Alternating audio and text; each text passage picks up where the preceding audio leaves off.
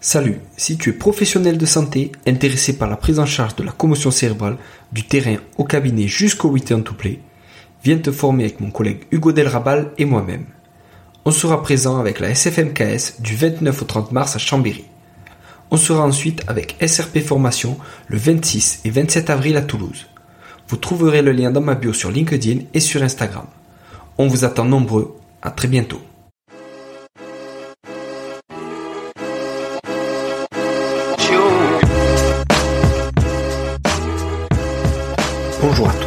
Bienvenue sur le podcast Objectif Performance, le podcast pour construire son haut niveau. Toutes les deux semaines, je vais interviewer des kinés du sport, prépa physique, coach ou autres, qui amènent et accompagnent leurs athlètes au plus haut. On parlera dans la première partie de leur parcours. D'où viennent-ils, où ont-ils étudié, voyagé et commencé leur carrière? Ensuite de ce qu'ils font actuellement. Qu'est-ce que cela peut nous apporter en pratique? Quel est leur sujet de recherche actuel? En quoi cela peut-il améliorer nos compétences? Et enfin, on abordera leur mentor, leur livre préféré et comment est-ce qu'on peut les contacter. Comme d'habitude, je compte sur vous pour mettre 5 étoiles à cet épisode sur votre plateforme d'écoute préférée. De la même manière, je vous encourage à partager cet épisode sur les réseaux sociaux, notamment LinkedIn ou Instagram. C'est clairement là où je suis le plus actif et c'est ce qui m'aide le plus pour faire connaître ce podcast. Bonne écoute à tous. Salut JB. Salut Julien. Merci à toi pour euh, ce, ce troisième épisode avec toi. Ouais, déjà. ouais, ouais, ça, ça va vite et je suis content. Je suis content. C'était une idée que tu avais eue de, de parler de l'EBP, de, de les, des revues scientifiques, des publications. Euh, donc voilà, je suis content avec tes multiples casquettes qu'on puisse euh, te poser des questions là-dessus. Eh ben écoute, avec plaisir. Ouais. La première question que je voulais te poser, c'était comment on prend l'info? On sait qu'il y a les réseaux sociaux, on sait qu'il y a forcément des revues scientifiques, mais comment on prend l'info?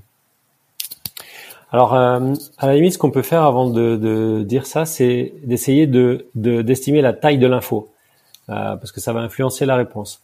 Si tu fais une estimation, un ordre de grandeur dans le champ des sciences du sport et de la et de la rééducation, de la médecine du sport, Oui. il y a à peu près une grosse centaine de journaux scientifiques. Euh, ces journaux scientifiques publient à peu près chacun en moyenne un article par jour. Donc ça veut dire que en moyenne par jour, il y a une centaine d'articles scientifiques qui sont publiés dans notre domaine. Donc Mm. ça c'est un peu c'est important parce que c'est le point de base. Tu comprends si c'est un ou mille, Oui, on n'a pas la même discussion. Donc en fait, ça veut dire que pour trouver l'info, il va falloir ouvrir un tamis pour filtrer euh, toute cette information et trouver euh, tes pépites, euh, tes Mm. choses qui t'intéressent. Et ça, c'est très individuel parce que les choses qui t'intéressent à toi et qui te servent à toi seront différentes des miennes, etc. Donc la première chose, en fait, tu as deux solutions.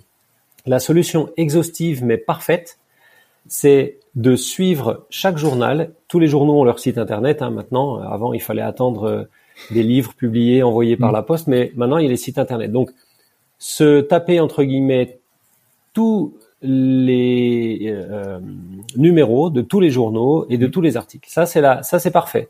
C'est, ça consiste à apprendre le dictionnaire par cœur pour être bon euh, en, en vocabulaire et en orthographe. Mm. Et t'as bien compris, c'est pas possible. A fortiori si t'es un praticien et que t'as pas, t'as d'autres choses à faire. Hmm.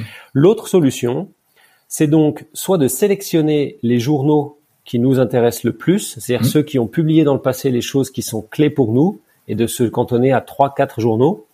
Je pense pas que ce soit une bonne solution, parce que ça veut dire que tu, tu évites tout le reste. Soit de passer par les réseaux sociaux et de passer par des mots-clés ou par des moteurs de recherche. Et à l'heure actuelle, euh, le moteur de recherche PubMed, euh, qui est géré euh, par la Bibliothèque nationale de médecine américaine, te permet d'avoir des alertes email Mm. sur des mots-clés. Donc en fait, il faut quand même prendre un peu de temps pour trouver ces mots-clés, euh, générer ces alertes. C'est tout, tout est gratuit et accessible. Et donc tu peux recevoir chaque semaine ton alerte avec ton mot-clé, je sais pas, LCA ou ton Mm. mot-clé euh, euh, fascite plantaire. Ou... Mm. Donc voilà, il y a, il y a, il faut trouver des moyens en ligne pour avoir des alertes.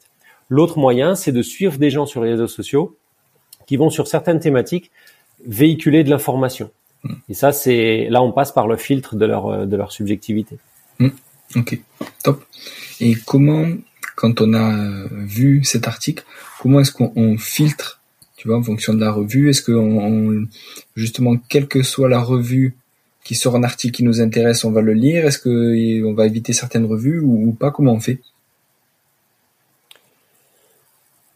Eh ben en fait là c'est très compliqué parce que euh, tu sais jamais à l'avance euh, si le contenu d'un article va être intéressant pour toi, euh, de qualité pour toi, etc., etc. Donc tu peux procéder en analysant uniquement les titres. Mais le problème c'est que les titres sont, sont parfois très trompeurs. Il y a parfois un écart énorme entre le titre et le contenu réel de l'article. Tu t'aperçois que les gens abordent pas du tout ou très mal ce qui est présenté dans le titre. Euh, par exemple, tu as beaucoup de titres qui disent euh, effet de quelque chose sur quelque chose. Et en fait, l'étude, c'est pas une étude interventionnelle. C'est une mm. étude de corrélation. Donc, on teste un lien ou une association, pas du tout un effet. Et c'est assez classique. Mais la deuxième approche, c'est de regarder un peu le résumé. Donc là, il va falloir quand même que tu parcours le résumé. Euh, et là, ça va te dire un peu plus ce qu'il y a dans l'article. Et puis euh, la troisième approche, ben entre guillemets, malheureusement, euh, ça va être de lire l'article. Donc de se procurer et de lire l'article. Je dirais que le résumé, c'est globalement une bonne information. Ça peut être aussi très trompeur. Il y a des choses qu'on ne lit pas dans les résumés et, qui devraient être lues. Et donc, t'as pas le choix. Donc, en fait, ce qu'il faut entraîner, c'est la capacité à, anticiper le contenu d'un article à partir de seulement le résumé. Mmh. Mais de toute façon, euh, il va falloir y passer quelques minutes. Mais là, j'ai envie de dire, si tu décides de mettre en place de la veille scientifique, mmh. t'as pas le choix. Donc euh, voilà. Ok. Et les revues prédatrices, est-ce que tu peux nous expliquer ce que c'est et est-ce qu'on lit des articles de ces revues-là ou pas? Alors c'est très flou comme concept les revues prédatrices. Euh, généralement, on appelle une revue prédatrice une revue qui n'est pas indexée. C'est-à-dire, en fait, c'est assez, c'est important. Hein, on appelle journal scientifique ou revue scientifique, c'est un peu comme les produits dopants, euh, une revue qui est sur une liste, qui a un index euh, scientifique et qui et donc tout ce qui est hors de cette liste euh, n'est pas considéré comme revue scientifique. Voilà, tu prends pas Sport et Vie, c'est un très bon magazine, mais c'est pas une mhm. revue scientifique. Et parmi ces revues qui ne sont pas indexées, il y a des revues qui ont des pratiques prédatrices, c'est-à-dire qu'elles sollicitent les articles. Euh, parfois, elles proposent de financer le, la rédaction d'articles. Elles mhm. proposent des facilitations de publication. Elles sont très agressives dans le marketing, notamment par email. Elles prennent souvent des titres qui sont très proches de revues très connues, etc., etc et euh, ben elles sont pas euh, indexées. Donc le, tout, le problème des revues qui sont pas indexées, c'est que on ne peut pas considérer que c'est un travail scientifique parce que ça n'a pas été euh, revu par les pairs, il n'y a pas eu les, les, grilles dont on parlera peut-être tout à l'heure.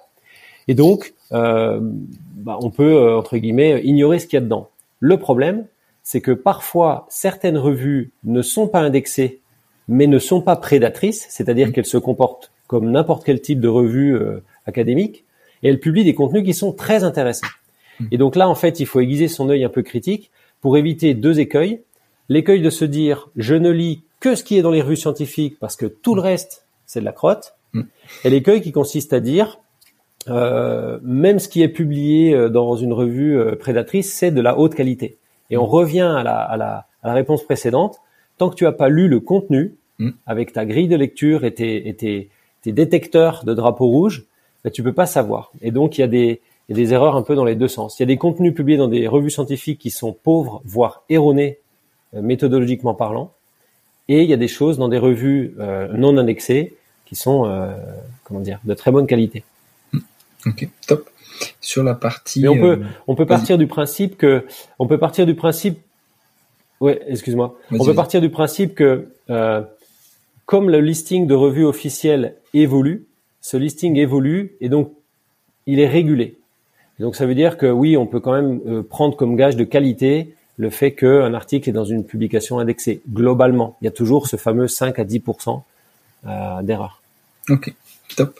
Et sur la partie euh, diffusion, quelqu'un, un prépa physique, un physio, un sport scientiste, qui veut publier dans l'ordre, qu'est-ce qu'il doit faire pour, pour publier dans une revue scientifique Alors, on, on, va couper l'étape de l'intérêt et de l'originalité de l'étude. Hmm. D'accord? C'est-à-dire que on a déjà passé l'étape de euh, j'ai abordé une question qui est originale, qui mérite d'être publiée. On va dire que tu as un contenu, un article qui, qui entre hmm. guillemets mérite d'être publié. Hmm. Si tu en es là, ouais, si tu en es là, tu as une stratégie qui consiste à déjà cibler la revue dans laquelle tu veux publier. Et donc là, tu as deux stratégies. Soit c'est une stratégie de publier dans une revue la plus prestigieuse possible, parce que tu as un intérêt, soit c'est une revue que tu sélectionnes pour son lectorat, c'est-à-dire pour sa thématique et pour les gens qui vont la lire. D'accord?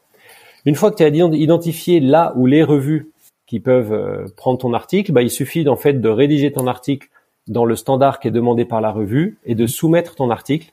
Parfois, c'est une démarche qui est payante. Il y a certaines revues qui font payer la soumission. Et parfois, très souvent, c'est une démarche qui est gratuite. Et là, tu soumets ton article. Ça prend en général une petite heure euh, à formater. Euh, tu fais souvent une lettre qui accompagne ton article? Et qui dit, ben voilà, on est cette équipe de recherche, on a cherché ça et on a trouvé ça et on le propose à votre revue. Hmm. Et après, ton article, il part dans un tuyau qui est euh, le tuyau du process éditorial. Ok. Et est-ce que tu peux justement envoyer ton article à plusieurs revues ou est-ce que ça se fait pas et tu cibles vraiment euh, qu'une revue et après si ça le fait pas, ben, tu vises d'autres? Hmm.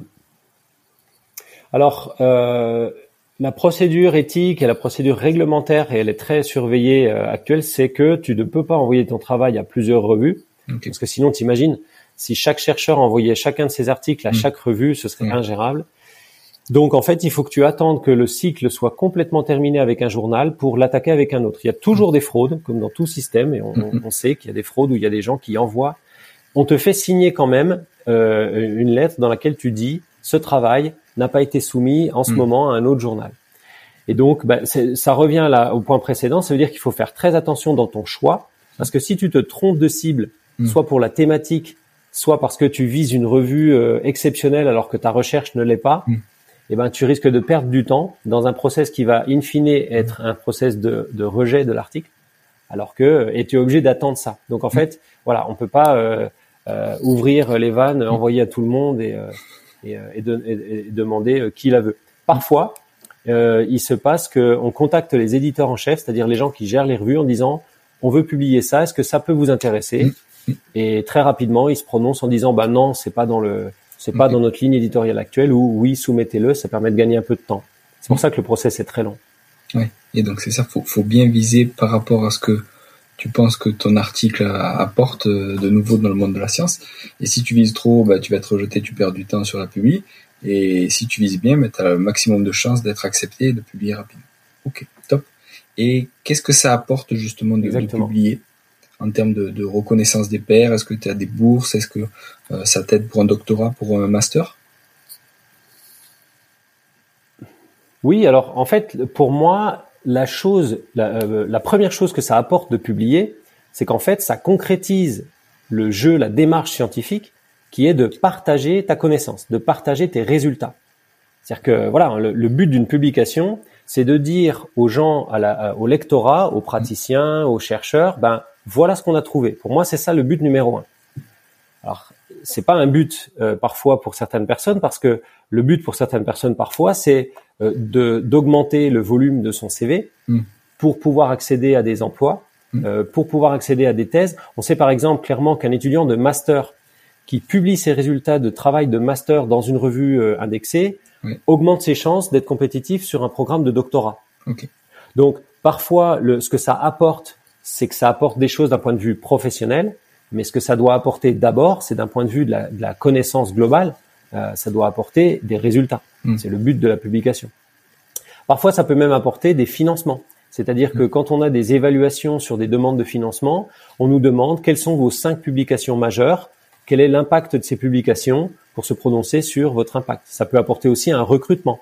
Euh, hmm. il y a certains postes où euh, ça va se jouer au, au nombre de publications ce qui est parfois un peu un critère euh, discutable, ou à la qualité, à l'impact des publications. Mm. Euh, donc, ça peut apporter plein de choses d'un point de vue, on va dire, égoïste, personnel à, l'individu, mais en premier lieu, ça doit apporter à la communauté, ça doit mm. apporter des résultats.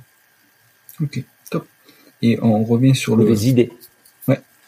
En revenant sur le processus de publication, combien de temps il se passe entre le moment où, tu envoies ton article à la revue avec la lettre, comme tu disais, et le moment où tu as une réponse entre guillemets euh, définitive? Ouais. Alors écoute, dans mon expérience, j'ai une expérience maintenant de 20 ans euh, comme auteur publiant et de, de 4-5 ans maintenant comme euh, éditeur. Mm. Ça peut aller, accroche-toi, de une semaine à deux ans. C'est plus une fourchette, hein, c'est une fourchette. Mais, euh, mais globalement, la moyenne, la, la, bonne moyenne, on va dire, c'est la bonne moyenne, c'est autour de six mois. C'est-à-dire, ça prend environ deux mois à ce que ton article soit expertisé. Mm. Ça prend deux mois à ce que tu révises ton article éventuellement et ça Mm. prend à nouveau deux mois pour se prononcer. Quand ça dure très peu de temps, euh, ben c'est plutôt louche en fait, parce que ça veut dire que euh, soit l'article était quasiment parfait, il y a rien Mm. à dire, mais bon, c'est pas, pas souvent le cas. Soit, et c'est le problème des revues qui sont des pseudo-prédatrices, c'est des revues qui poussent pour accélérer le temps de publication. Parce que les- ces revues-là ont compris que les chercheurs ont besoin parfois de d'avoir leur article dehors très vite. Mm. Et donc, elles mettent la pression sur les reviewers, euh, elles abrègent parfois le process de reviewing, elles recrutent des gens dont c'est pas le truc Mm. et qui vont dire pour pas se mouiller, oh c'est très bien, euh, bravo, publiez-moi ça. Et donc, euh, les temps de publication sont parfois très raccourcis, plutôt pour un aspect marketing au détriment de la recherche. Mm. Donc, on peut se dire que un, un process moyen, c'est autour de six mois. Sachant que, on est bien d'accord, hein, c'est le process moyen quand l'article est soumis à la revue dans laquelle Mm. il va être publié. Mm. Nous, on a des papiers qui ont mis deux ans à être publiés parce que Mm. a rebondi sur trois ou quatre revues mal ciblées Wow. euh, avant que ça parte en expertise. Ok. Et en, en tant que lecteur d'articles, t'as jamais accès justement au, au, au temps euh, entre le moment où ils ont euh, demandé la publication et le temps où ils ont eu accès à cette publication? Euh, Rarement. Alors certains, certains, certaines revues le font. Ils te disent quand est-ce que l'article a été soumis, quand est-ce qu'il a été accepté. Bon, tu vois qu'il y a eu une semaine ou six Mm. mois. Là, ça peut te dire bon, une semaine, c'est quand même bizarre. Euh, mais cette information, pour moi, elle est pas très utile parce que tu, tu as une durée, mais tu sais pas ce qu'il y a dedans. Tu sais Mm. pas si cette durée, elle est, elle, elle- elle est due à, à une amélioration scientifique. Donc, c'est pas très intéressant. Ce que je trouverais très intéressant, et ça commence à se faire, c'est que les lecteurs aient accès avec un article aux, aux commentaires des experts. Mm. Et là, ils pourraient se rendre énorme. compte s'il y a eu une grosse discussion scientifique, Ouais. comment les auteurs ont répondu. Tu vois ce que je veux dire? Ah ouais. euh, ils pourraient voir, ça a été le cas, moi, dans un exemple que j'ai, que ben sur trois experts, il y en a deux qui ont dit euh, c'est super, merci, au revoir, rien à dire, alors qu'il y avait plein de choses à dire. Et là, ça viendrait un peu mettre de la nuance dans le dans le travail fini. Ouais, ouais, ça met de la nuance et ça met du débat. Et c'est vrai que ce serait énorme d'avoir des articles scientifiques avec, entre guillemets, les, les corrections avec les noms des experts. Et comme ça, toi, quand tu le lis, tu peux dire, ah ben, cet expert, il pense ça de ça, ben, lui, il pense ça, et ça permet de, Ouais, ouais. Euh, pour rien te cacher, je pense que c'est un, je pense que c'est une voie de d'amélioration globalement du travail. Euh, ça peut aussi être euh, à double tranchant parce que ça peut aussi mettre du débat là où il y en a, là où il y en a pas besoin. Mm. Euh, ça peut révéler aussi un peu une forme de d'orientation de, de la Mm. façon de penser de certaines personnes sur certaines hypothèses. Euh, je sais pas ce qui ce qu'il y a de mieux. Euh, et puis ça pourrait forcer les gens un peu à changer le discours euh, quand on lève l'anonymat. C'est Mm. voilà, l'anonymat de l'expertise, c'est quand même une base de, de, de l'expertise scientifique et hum, c'est pas résolu encore. Est-ce que c'est mieux de le faire ou de pas le faire euh? Ah, c'est intéressant. Et est-ce que tu as des tips pour euh, publier dans les meilleures conditions? Alors, on a déjà dit qu'il fallait, entre guillemets, cibler la bonne revue par rapport à notre article. Est-ce qu'il y a d'autres tips qui te viennent en tête? Ouais, alors ben bon, le premier, c'est d'avoir un travail original et, imp- et, et impactant et intéressant. Enfin, il faut quand même revenir là-dessus. Tout n'est pas publiable, tout n'est pas intéressant, tout n'est pas important. Donc voilà, il faut être lucide.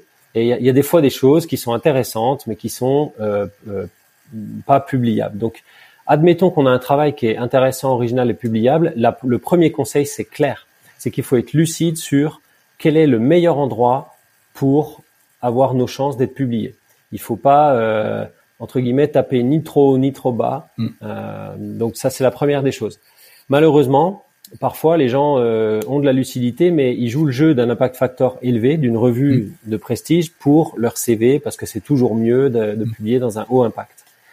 Une fois que tu as bien ciblé ta revue, euh, ça peut aussi venir d'une lecture. Tu as vu que ça faisait plusieurs articles dans cette revue sur ce Mm. thème-là, donc tu te dis OK. Une fois que tu as bien ciblé ta revue, il y a un conseil de base, c'est que en fait, il faut que l'anglais écrit soit euh, de très bonne qualité. Mm. Et ça, je l'ai observé. euh, En fait, ça, ça, quand l'anglais est de mauvaise qualité, alors quand il est trop mauvais, l'article est rejeté pour cette Mm. raison-là. Mais quand il est passable, l'article va être expertisé, mais déjà euh, le fait de lire quelque chose de mal écrit, ça va déjà mettre un, un biais. On n'a pas le choix, euh, un biais dans le dans la tête de l'expert. Ça va influencer les choses. Donc, euh, si tu veux, voilà, c'est comme un orateur qui a des choses intéressantes à dire. S'il le dit avec un, une qualité orale qui est Mm. faible, ben ça gêne le message. Mm. Donc, euh, parfois il faut payer, il faut trouver des, des moyens d'avoir un anglais parfait. Petite astuce, euh, vous améliorez votre anglais écrit en augmentant le volume d'anglais lu. C'est-à-dire qu'en lisant des articles bien écrits, vous allez petit à petit vous influencer de ça.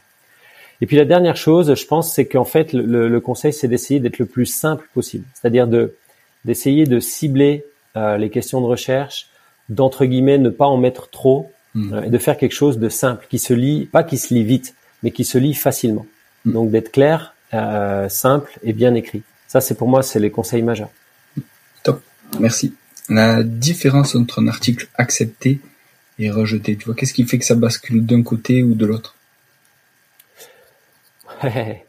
Alors, je te la fais très courte. Le process, c'est donc dans le journal dans lequel je suis éditeur, euh, euh, Journal of Sport Sciences, on reçoit, le journal reçoit cinq articles par jour. Voilà, en moyenne, 2000 par an. D'accord? Donc ça, c'est le volume.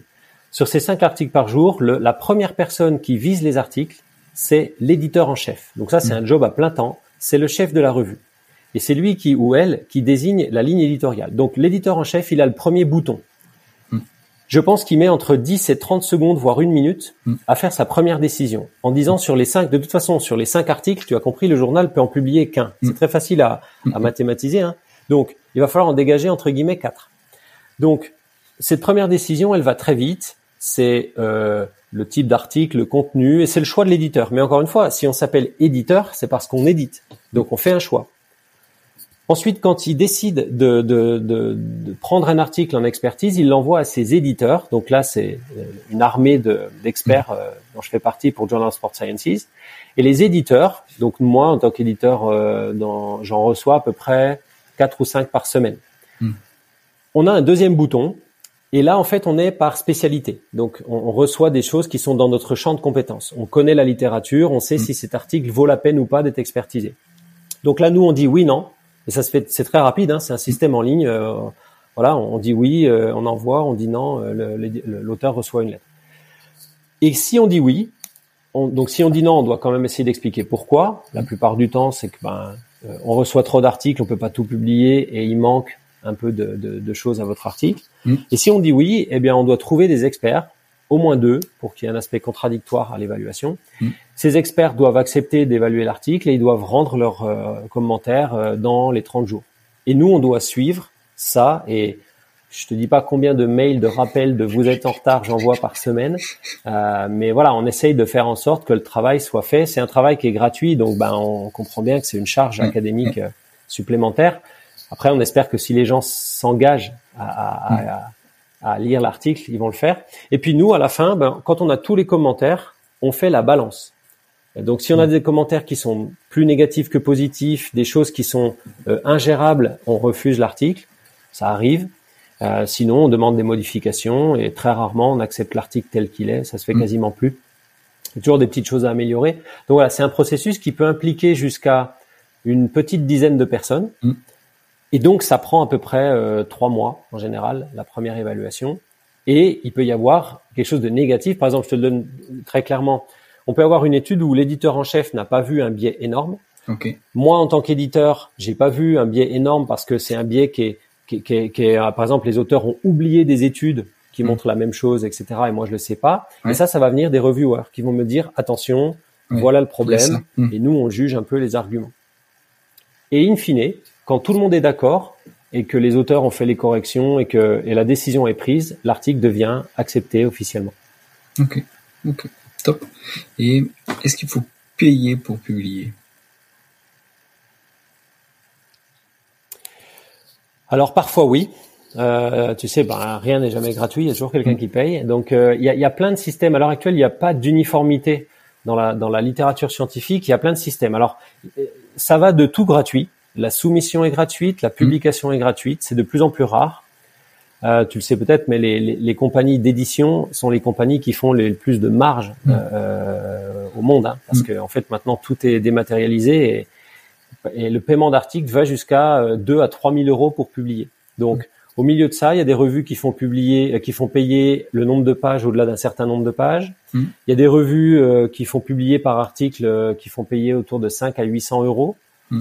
Et il y a des revues qu'on appelle open access, qui, comme leur nom l'indique, euh, rendent accessibles intégralement toutes les publications. Et là, ceux qui payent, entre guillemets, bah, ce sont les auteurs ou leur institution. Donc moi, dans mon labo, quand on fait le choix d'un open access, bah, ça coûte entre 1500 et 3000 euros pour euh, publier un article. C'est un grand débat actuel, hein, c'est euh, où va l'argent? Parce que c'est les institutions hein, qui payent ça, c'est pas moi hein, qui paye ça avec mon salaire, c'est mon université. Euh, et in fine, les compagnies euh, qui euh, éditent les articles ont parfois des abonnements ou tirent, tirent des fruits de publicité et, Mm. et- et touchent de l'argent là-dessus. Et est-ce que ça n'existe pas? Je, je fais un parallèle, mais est-ce que ça n'existe pas un, un circuit court de la publication, euh, un circuit court et local de la publication euh, scientifique? Tu vois? De, de, de... Alors pareil, t'as peut-être peut-être moins de reviewers, mais Par définition, non, parce que le but de la connaissance, c'est d'être universel. Donc, Ouais. on peut pas être en circuit local. Je peux pas publier pour les gens de Saint-Étienne, quoi. Ouais. Donc, euh, donc non, ça n'existe pas. Par contre, euh, il y a un modèle de circuit court euh, qui s'appelle le blog, ou euh, ou les publications en ligne euh, en open access, ce qu'on appelle les préprints. Mm. Mais ce sont des articles qui peuvent être de très très bonne qualité, Mm. mais qui n'ont pas le label. D'une publication scientifique entre guillemets officielle, qui sont pas répertoriées et entre guillemets qui ne comptent pas euh, comme telles. Donc il y a toujours ce, il y a toujours ce, ce filtre, cette labellisation des, des revues scientifiques. top. Est-ce que tu as des conseils pour ceux qui écoutent et qui veulent se lancer sur la dissémination? Tu vois, on parle souvent de, de problèmes de légitimité et tout ça. Et donc après avoir publié, comment on dissémine et, et voilà comment on le fait bien entre guillemets?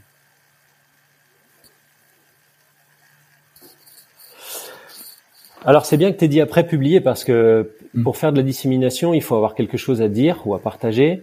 Néanmoins, on peut tout à fait se lancer dans la dissémination, dans la vulgarisation du travail des autres. C'est-à-dire, on peut tout à fait partager des études scientifiques, les résumer pour les autres. Et donc, mon premier conseil, c'est déjà de de- d'observer ce qui se fait, c'est-à-dire d'observer euh, qui le fait, comment c'est fait, pour essayer de se positionner, pour essayer de pas être redondant. Ensuite, il faut trouver son auditoire, c'est-à-dire il faut se dire à qui je veux parler. Mm. Euh, il faut quand même cibler euh, les choses. Et puis après, il faut se lancer. Pour moi, le meilleur conseil, Mm. c'est après cette phase un peu d'observation et de, de, de réflexion stratégique, pour être clair, en fait, il faut être clair dans le dans, dans, dans l'activité qu'on met en place, et il faut se lancer. Euh, voilà, donc euh, que ça prenne la forme d'un blog, d'un compte euh, sur Twitter ou sur Instagram ou autre. Il faut se lancer et il faut essayer d'avoir une période d'observation de soi-même. Euh, voilà, donc, mais il faut commencer par déjà faire le tour parce que toutes les Mm. bonnes idées euh, euh, sont partagées et, et il faut pas se lancer comme ça de but en blanc en disant euh, j'envoie et, Mm. et non, il y a, a d'autres personnes qui l'ont fait, qui le font. euh, regarde comment ça se passe et trouve ton, ton originalité euh, et ton auditoire. Ça c'est fondamental. Il faut essayer de cibler euh, à qui je veux parler. Et où et comment on apprend à communiquer? Tu vois, parce que c'est pas quelque chose qu'on apprend, euh, en tout cas dans, dans nos branches respectives. Et donc, euh, est-ce qu'il y a, je sais pas, des, des... C'est très, c'est très important cette question. Euh, c'est très important et bon là je te donne mon expérience, hein, mais euh, je pense que les cours, les formations, euh, les livres, euh, les euh, communiquer pour les nuls, c'est bien. À un moment donné, il- oui, il y a des, il y a des choses de base à, à Mm. savoir et mais moi je pense qu'il faut se donner du temps et il faut observer. Il faut euh, suivre des gens qui le font, regarder ce qui nous semble pertinent ou pas. Il faut observer avec du bon sens. Il faut s'auto-former là-dessus euh, pour voir ce qui se passe, euh, voir ce qui marche, comment ça marche, etc., etc.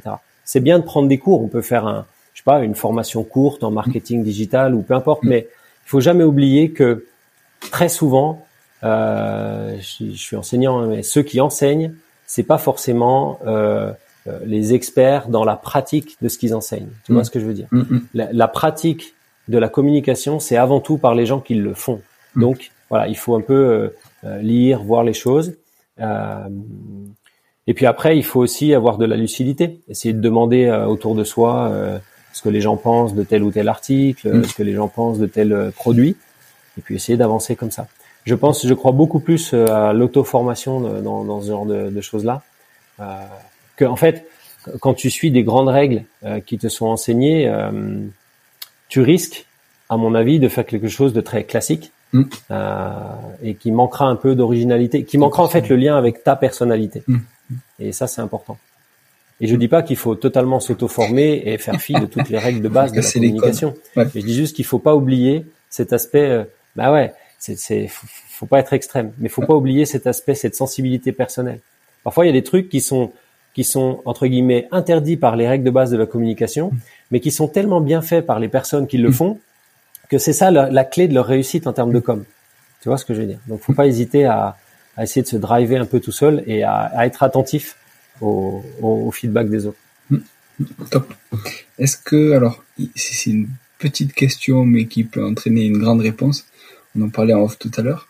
Après la, la dissémination de, de ton papier, comment, comment, par exemple, alors j'inverse le, le- les rôles.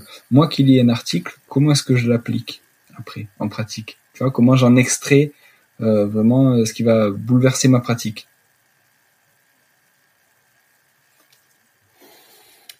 Oui, alors en fait, c'est le, c'est, c'est la base de l'EBP en fait. C'est la base de dire, je veux avoir une, une, euh, une pratique basée sur l'évidence. Alors, il y a un leurre un peu dans l'EBP, c'est que il faut faire très attention. Je pense qu'il faut pas être 100% EBP. Mm. Parce que si toute ta pratique est basée sur l'évidence scientifique, ben, il y a des choses que tu ne feras pas, parce Mm. que euh, on manque de preuves scientifiques pour ça. Euh, donc, faut faire attention. Mais si tu décides sur un point euh, d'appliquer la recherche, euh, je pense qu'il y y a la première chose, c'est d'essayer de vérifier que la recherche à laquelle tu as accès correspond à ton contexte, Mm. c'est-à-dire que tu vas bien pouvoir l'appliquer dans ton contexte à toi. Et je pense que la deuxième chose à faire, c'est d'essayer d'expérimenter.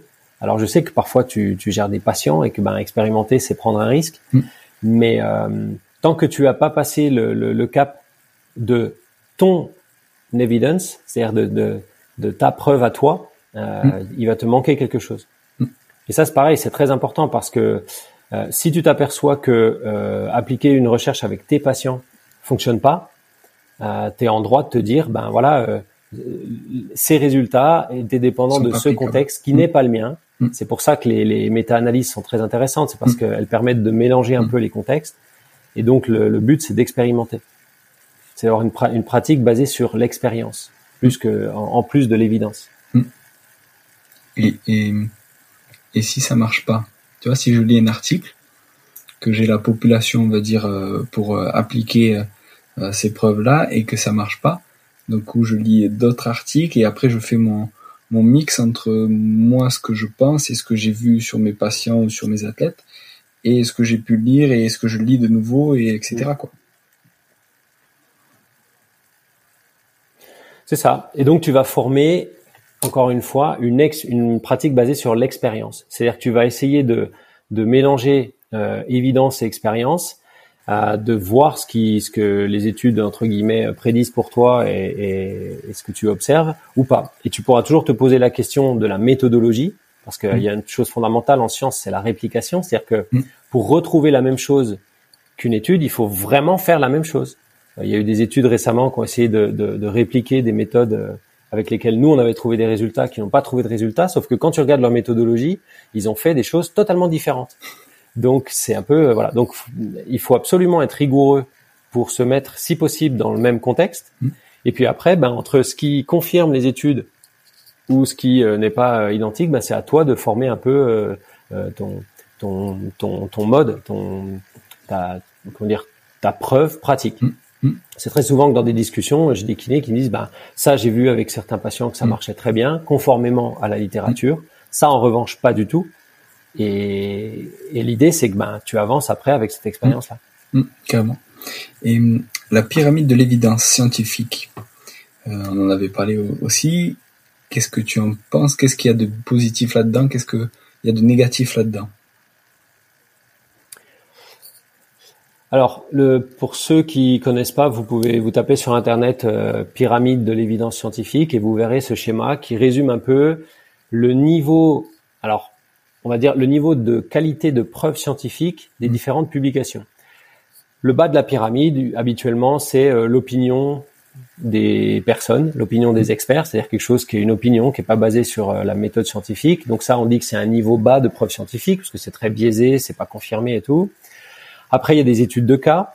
Et on sait que les études de cas, ben, c'est un début de preuve scientifique, mais c'est pas. Hein. Après, il y a les études expérimentales, il y a les essais randomisés contrôlés, et puis le sommet de cette pyramide, ce qu'on estime comme étant le plus haut niveau de preuve scientifique, c'est les méta-analyses avec euh, analyse systématique. C'est-à-dire, en fait, on fait des, des statistiques sur les résultats de plusieurs essais randomisés contrôlés pour dire, voilà, je te prends un exemple tout simple, l'effet des automassages, euh, c'est ça. Donc cette pyramide, l'avantage qu'elle a, c'est qu'elle permet de dire aux gens, euh, suivant d'où vient l'info, il y a des niveaux de qualité de preuve qui sont variables. D'accord? Tout ce qui est publié n'est pas parfait, mm.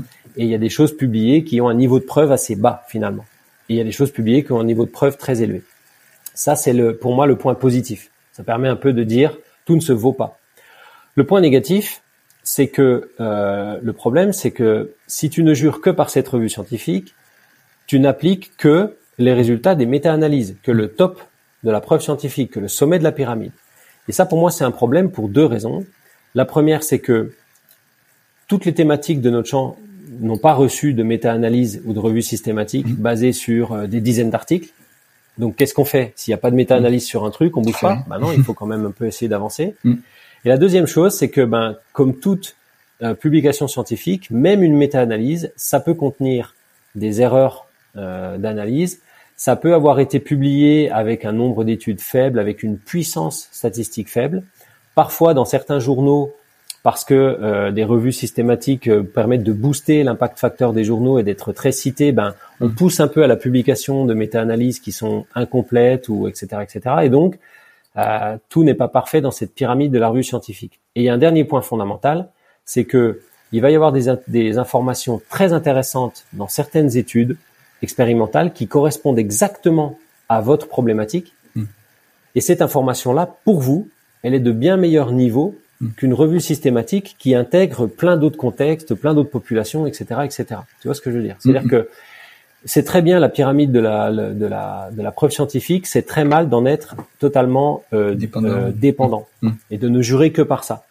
C'est un peu le, le truc qui m'énerve parfois sur les réseaux sociaux, c'est que quand un praticien, un entraîneur, un kiné, un médecin a une expérience de 20 ans sur un thème et qu'il la partage et que euh, il le fait pas sous forme de méta-analyse, tu trouves toujours des mecs pour lui dire euh, oui, mais euh, où sont les revues systématiques sur ce point pour prouver ce que vous dites? C'est un peu, c'est un peu pénible de lire ça parce que ça veut dire que ces gens-là ne jurent que par cette structuration académique. Et il y a de la preuve scientifique et il y a de la preuve expérimentale ailleurs. Et JB, du coup, question bonus. Euh, je t'entendais sur l'épisode avec euh, euh, Rob Pacey, un des épisodes auxquels tu as participé, où vous parliez justement de, de tout ça. Qu'est-ce que tu lis en premier sur un article et qui va te faire lire soit l'article entier, soit te dire, ben non, au final, c'est pas du tout ce qui m'intéresse et je, je change d'article? Alors, hormis le titre et le résumé, dans le dans le dans le corps de l'article, mm. normalement, je vais pas trop lire l'introduction parce que si je suis intéressé par les résultats, je sais déjà que l'étude elle était intéressante et qu'elle est hmm. justifiée. donc, euh, si, si, je suis vraiment dans le dans le topic.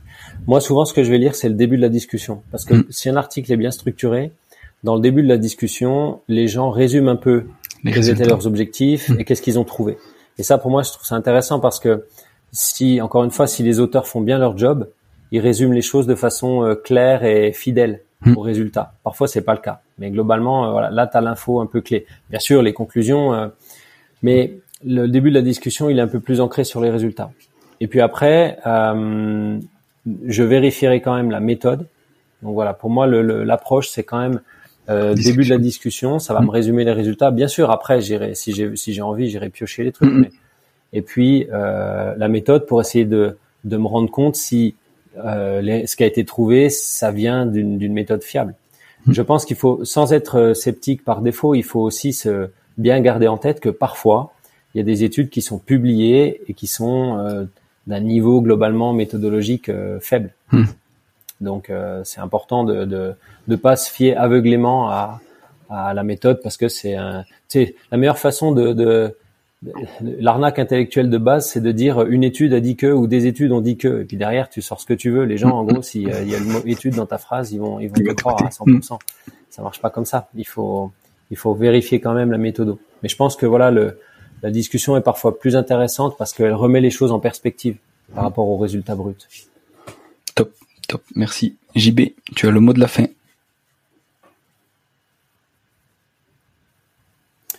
Bah écoute, euh, j'espère que beaucoup de tes auditeurs auront un peu le, goût d'essayer de, plus s'intéresser aux publications scientifiques.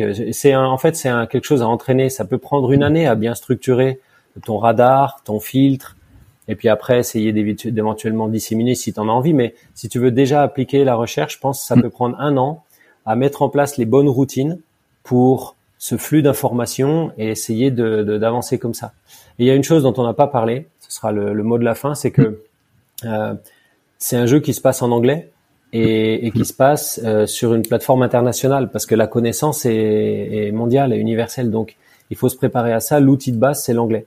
Alors il y a des gens qui font un, travail très bien et très important de traduction en anglais de la recherche, mais pour moi ce travail il est limitant parce qu'ils sont obligés de sélectionner les choses, mmh. donc il y, a un, il y a un biais personnel là-dedans, et l'information brute, celle qui est disponible pour tout le monde, euh, on doit essayer de s'entraîner à y accéder. Ou alors on est dépendant du filtre mmh. euh, des gens qui vont nous, repasser l'information euh, dans leur sélection et dans ce qu'ils sélectionnent à l'intérieur de euh, des études qu'ils vont choisir. Et ça, mm. ben, c'est problématique. Mm. Top, top, super. Thank you very much, JB. De rien.